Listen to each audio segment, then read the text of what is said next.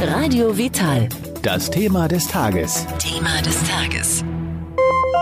Der folgende Beitrag wird präsentiert von Vivani. Schokoladenkunst in feinster Bioqualität. Einfach zurücklehnen, zuhören und genießen. Zum Tagesthema begrüßt Sie Michael Kiesewetter. Ich freue mich jetzt ganz besonders auf Professor Dr. Andreas Michalzen. Den habe ich nämlich jetzt am Telefon. Erstmal herzlich willkommen.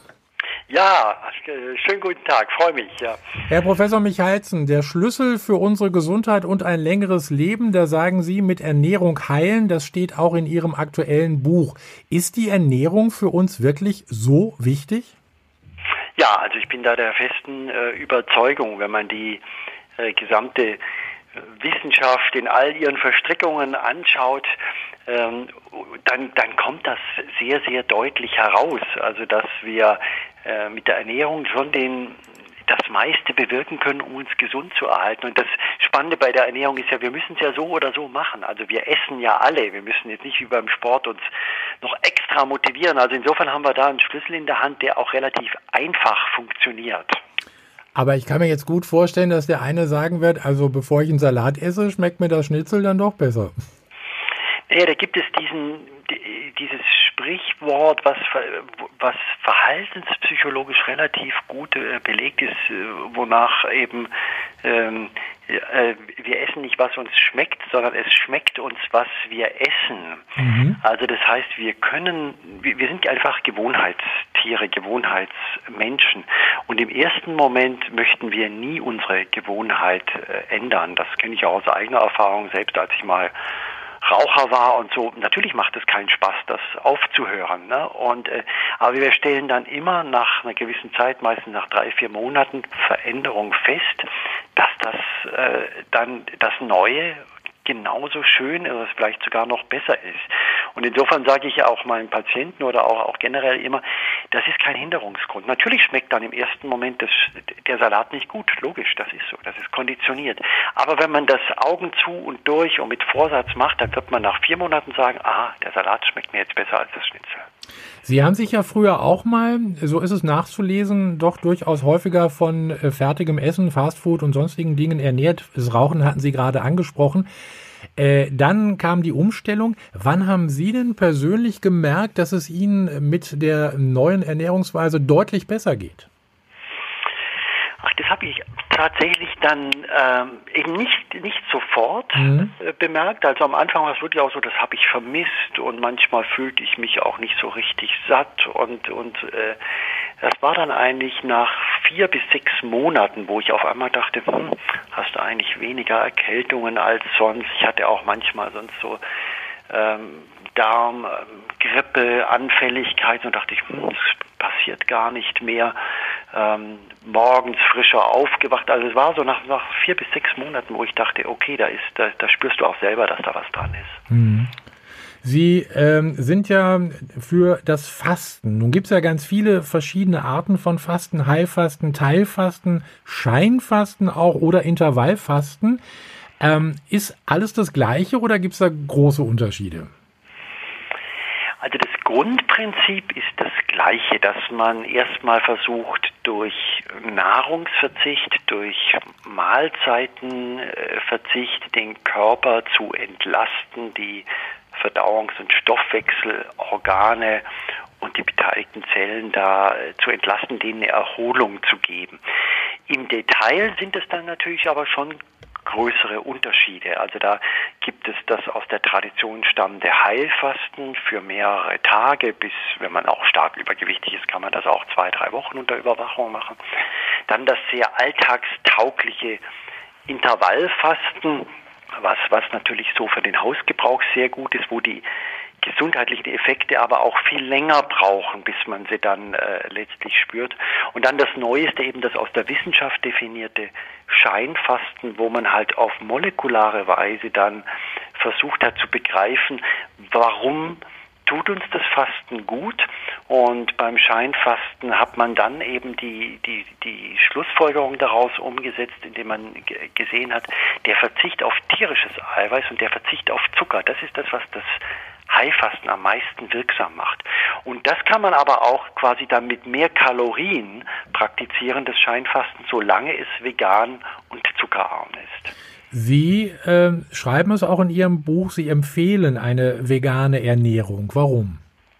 Ja, aus, aus zwei grundlegenden Perspektiven. Also zum, zum einen natürlich aus der gesundheitlichen Perspektive, weil wenn man diese ganzen Diskussionen zusammenfasst über gesättigte Fette und ungesättigte Fette und tierische Eiweiße und pflanzliche Eiweiße, warum sekundäre Pflanzenstoffe so gesund sind, kann man das eigentlich zusammenfassen, dass man sagt, je pflanzlicher, desto gesunder. Mhm. Und da mich als Arzt natürlich auch das Optimum interessiert, sage ich dann, ja okay, dann kann man, können wir doch auch über eine rein pflanzliche Ernährung reden, wenn das anscheinend das äh, Optimalste ist.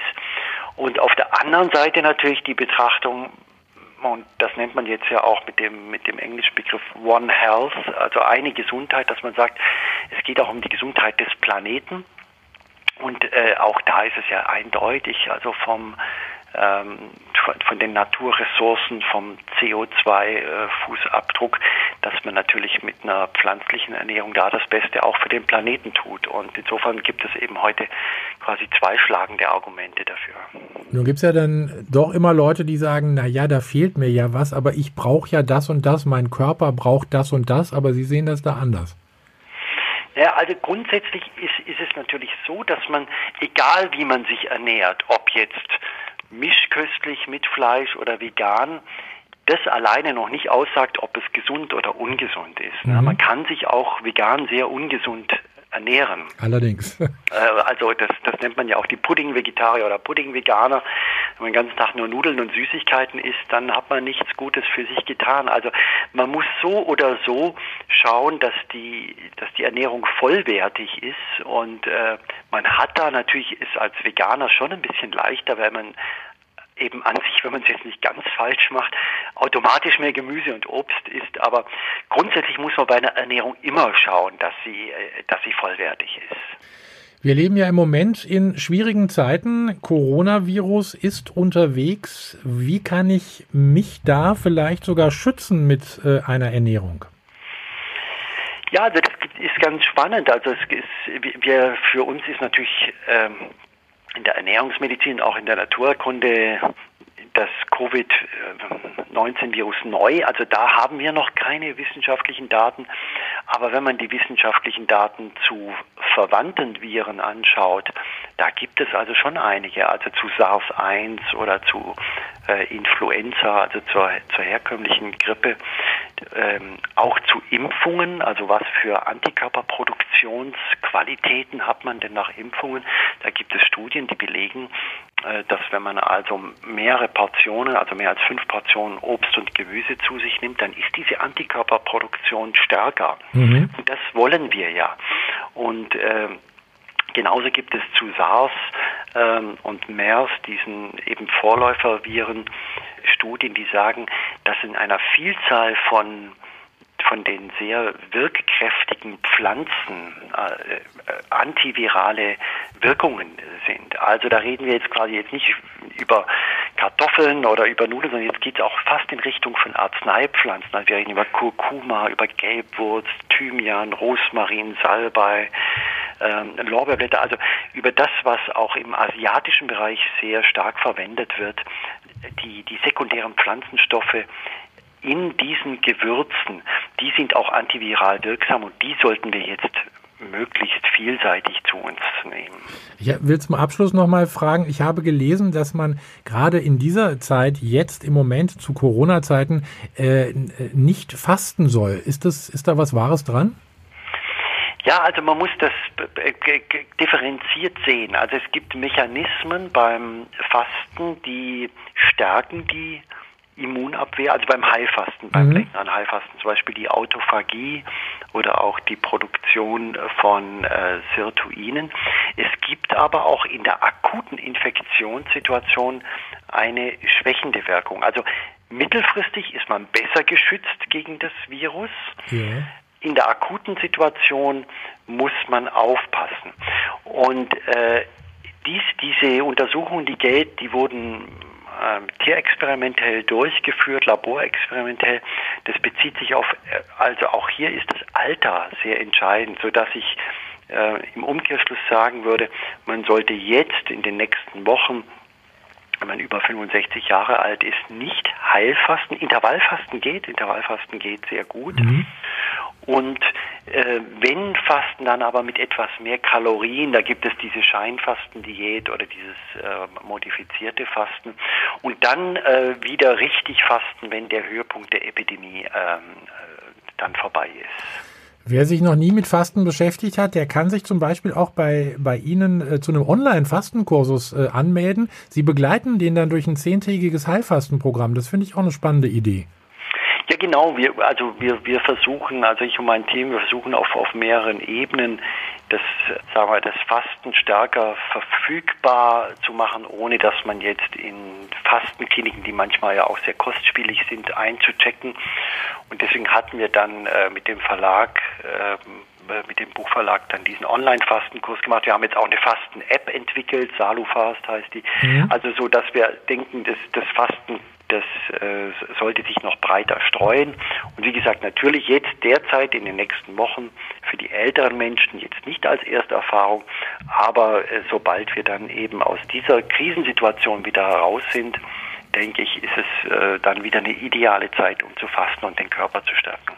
Und dann würde ich auch gerne äh, das nächste Interview sozusagen persönlich führen. Da haben wir dann auch eventuell ein bisschen mehr Zeit. Herr Professor Michalsen, ich habe jetzt äh, mit Ihnen auch über Ihr Buch mit Ernährung heilen gesprochen. Ist schon wieder etwas Neues sozusagen in Vorbereitung? Ja, also ich, ich habe jetzt beschlossen, dass ich das erste Buch äh, Heilen mit der Kraft der Natur, ja. worin ja auch äh, ein, ein, ganz zentraler Teil Ernährung und äh, Fasten war, zu aktualisieren, also völlig neu zu überarbeiten und auch konkret Kapitel zur Immunstärkung und zum, zum Umgang äh, mit dem Covid-19-Virus einzubauen und auch noch mehr diese Klima- und äh, Planetengesundheitsaspekte mit aufzunehmen und das, wir wollen das dann im September veröffentlichen. Da dürfen wir gespannt sein und dann würde ich sagen, spätestens im September hören wir dann wieder. Professor Dr. Andreas Michalsen, ich bedanke mich bei Ihnen ganz herzlich für diese Informationen. Alles Gute, bleiben Sie gesund, bis zum nächsten Mal. Ja, sehr gerne und bleiben Sie auch gesund. Bis zum nächsten Mal. Dankeschön. Tschüss. Der Beitrag ist beendet. Der Schokoladengenuss geht weiter. Mit Vivani, der Schokolade aus deinem Bioladen.